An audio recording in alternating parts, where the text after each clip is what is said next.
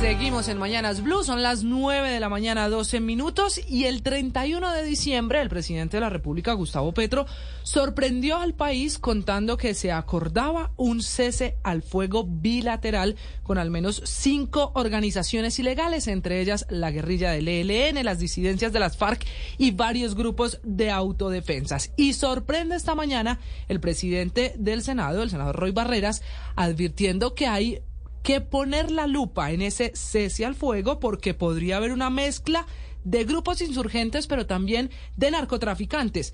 En sus palabras, dice él, peras con manzanas que pueden generar un gran salpicón para la paz. Senador Barreras, buenos días.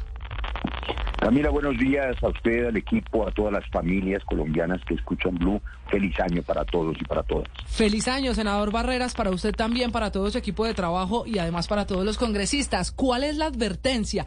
¿Por qué prende usted la alarma esta mañana alrededor de ese cese al fuego que tendría que verificar el gobierno, pero también, por ejemplo, la Iglesia Católica o la Defensoría del Pueblo? Bueno, no más que prender la alarma, lo que he querido hacer, porque es mi obligación institucional, es eh, señalar algunas precisiones. Lo primero es que todo cese de fuego hay que celebrar. Los ceses de fuego salvan vidas, evitan víctimas. La apuesta de un cese de fuego multilateral que ha hecho el presidente Petro es una apuesta audaz e inédita. Nunca se ha propuesto una intención tan global como esa, pero es apenas necesaria porque después de cuatro años de pérdida de control del territorio proliferaron tal cantidad de grupos ilegales que se matan entre sí y en el camino dejan una estela de muertos, de inocentes, que la prioridad del presidente es parar la muerte, parar la guerra. Y en ese sentido, ese cese de fuego multilateral tiene ese propósito. Ahora bien, a la alegría y a la esperanza y a la ilusión y al apoyo a eso eh, que es el cese multilateral hay que agregarle la prudencia y la responsabilidad necesarias. Los ceses de fuego, todos, exigen verificación, y verificación de expertos, y verificación internacional, verificación que permita garantizar que no le hagan trampas ese es el juego. Pero también exigen algo que es obvio, y es que el Estado tiene que mantener el control del territorio, de cada metro cuadrado, así como debe garantizarle a todos los colombianos el cumplimiento de la Constitución y la ley. Eso no se negocia, eso no se pone en juego. Lo que se pone en juego son las posibilidades en un caso en el caso de las insurgencias, de su reincorporación a la vida social a través del mecanismo de justicia transicional y en el caso de las bandas de narcotraficantes de su sometimiento a la justicia, no no se hacen procesos de paz con los narcotraficantes, pero sí se puede construir condiciones para que se sometan o se acojan a la justicia.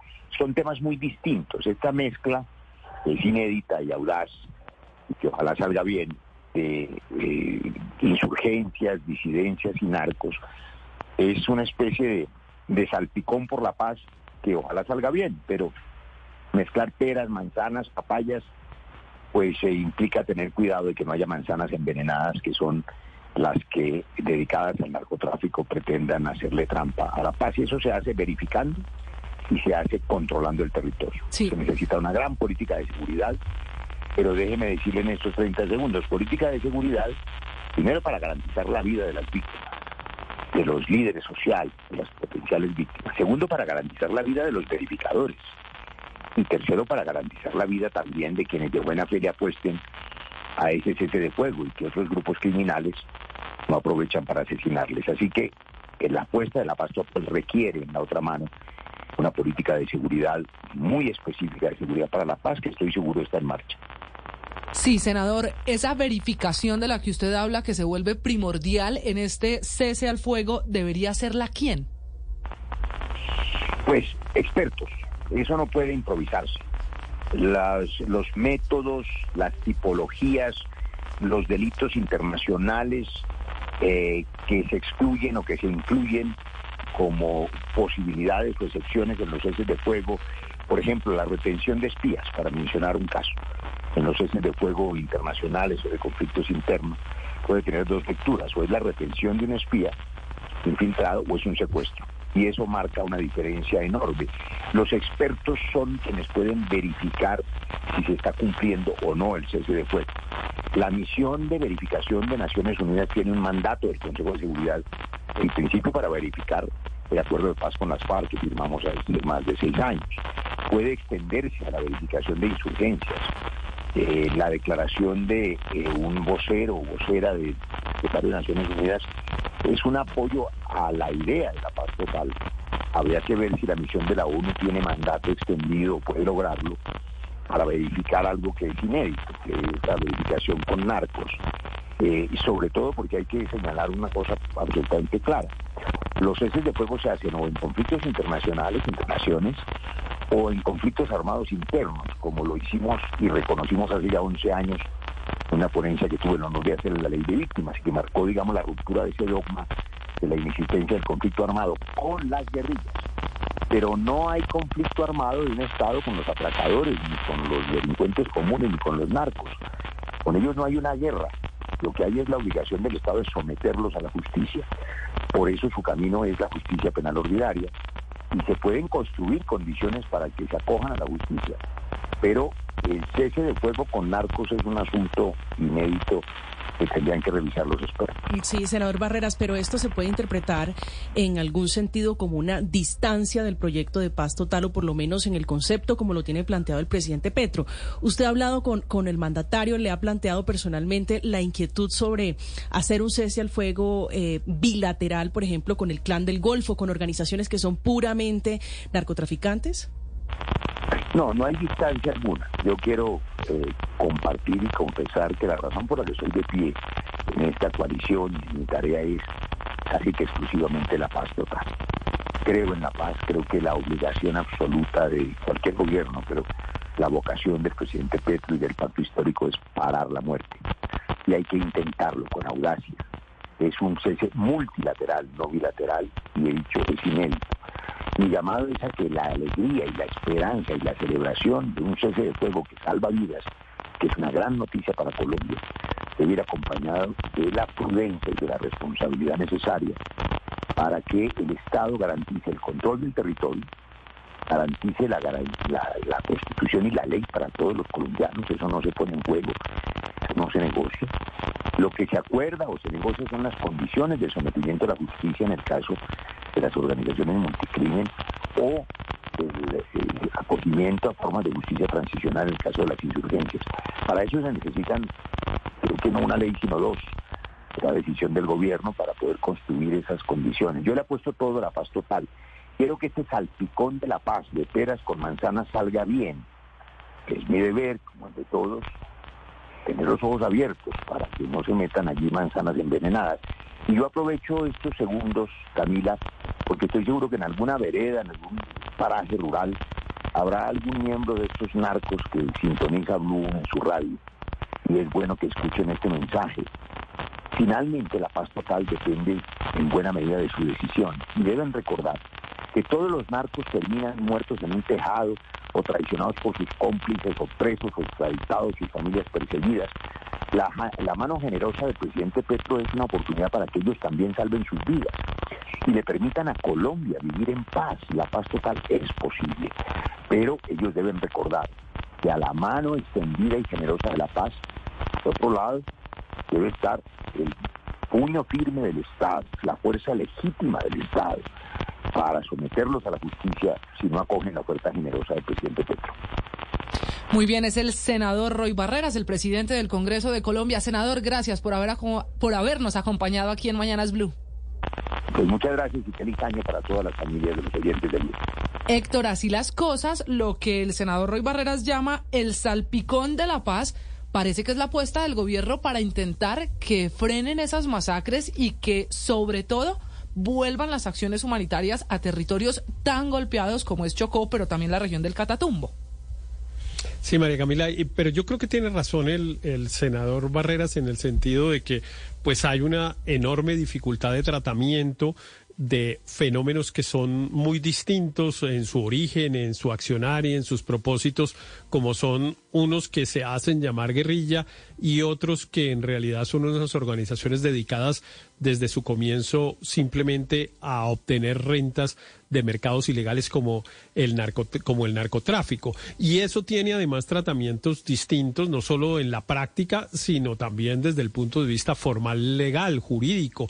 Evidentemente, como él señala, la posibilidad de treguas pactadas, por ejemplo, están previstas para los casos de conflictos armados internos o externos y pues uno nunca reconoce un conflicto armado interno con grupos eh, dedicados al narcotráfico. Entonces, en ese sentido tiene eh, razón el senador Barreras, en que hay unas dificultades prácticas de mezclar unas cosas con otras.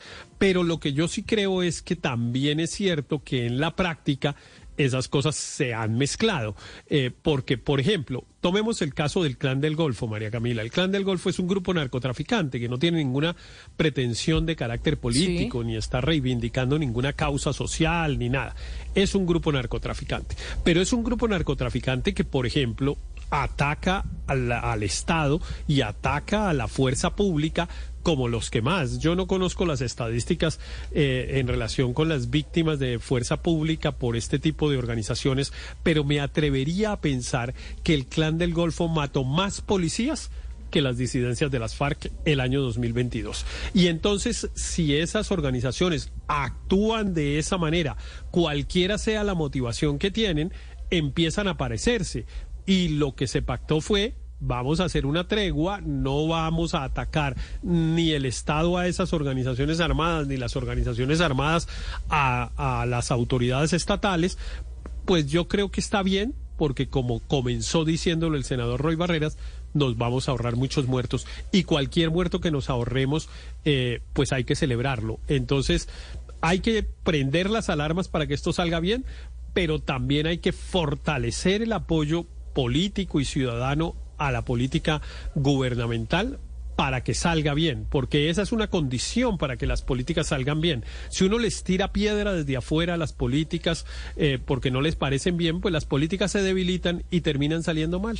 Claro, Héctor, y para que salga bien es que se necesita la verificación. Hasta ahora la Iglesia Católica es la primera en levantar la mano y decir acompaña el proceso para verificar lo que ocurra en las zonas más apartadas, pero Andrés, ¿quién más debería meterse a verificar un cese al fuego que es con cinco organizaciones al tiempo? Y, con una y con una dificultad adicional, eh, Camila, que es esta, y es que un cese al fuego, uno se imagina una situación en la que cierto tipo de acciones, como los combates, las emboscadas, eh, cosas que tienen que ver como con fenómenos supremamente visibles, esas cosas paran esas cosas cesan durante ese tiempo. Pero ¿qué pasa? Y este va a ser un problema muy serio para la verificación. ¿Qué pasa con las otras actividades que tienen estos grupos y que son un poco más silenciosas? Entonces, le pongo un ejemplo, la extorsión.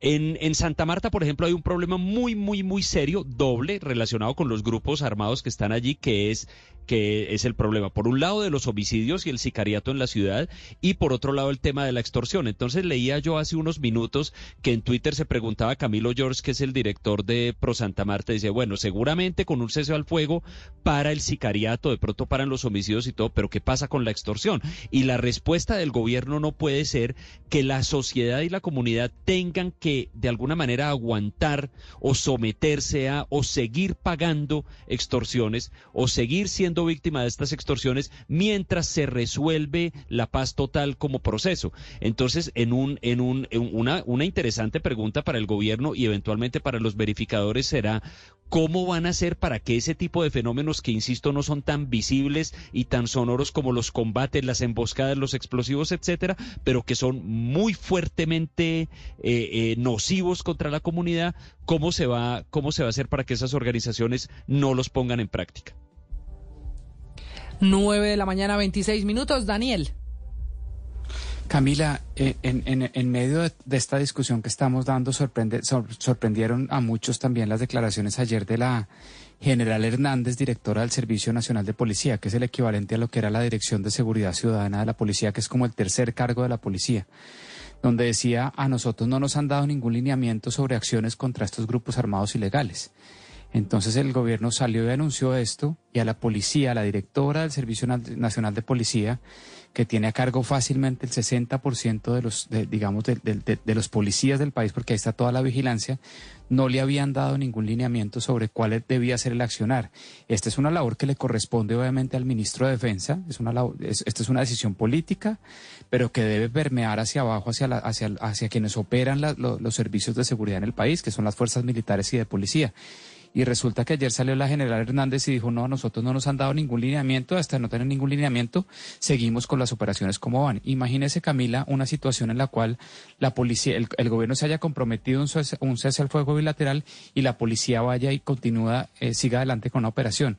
Van a decir estos grupos criminales, no, el gobierno incumplió, entonces nosotros también incumplimos es el problema de la falta de nuevo de coordinación entre el eh, al interior de entidades del gobierno de cuál es la política. Y esa política no simplemente se basa en decisiones y, declaraciones por Twitter y por micrófonos, declaraciones muy altisonantes, sino que hay que entender y hay que hablar con, con quienes operan la política. Lo discutíamos en los temas anteriores también. Hay que coordinar mejor las decisiones que toma el gobierno y hablar y comunicar mejor hacia abajo. Si no, pues eh, resulta lo que, lo que vimos ayer de la general Hernández que dijo no nos han dado ninguna instrucción. Y súmele, Daniel, a la general Hernández lo que dijo el comandante, el director de la policía, el general Henry Zanabria, que asegura que con esta decisión del gobierno, este cese al fuego bilateral, no se va a suspender ninguna operación ni la presencia de la policía en ningún rincón de Colombia. Son las nueve de la mañana, 28 minutos.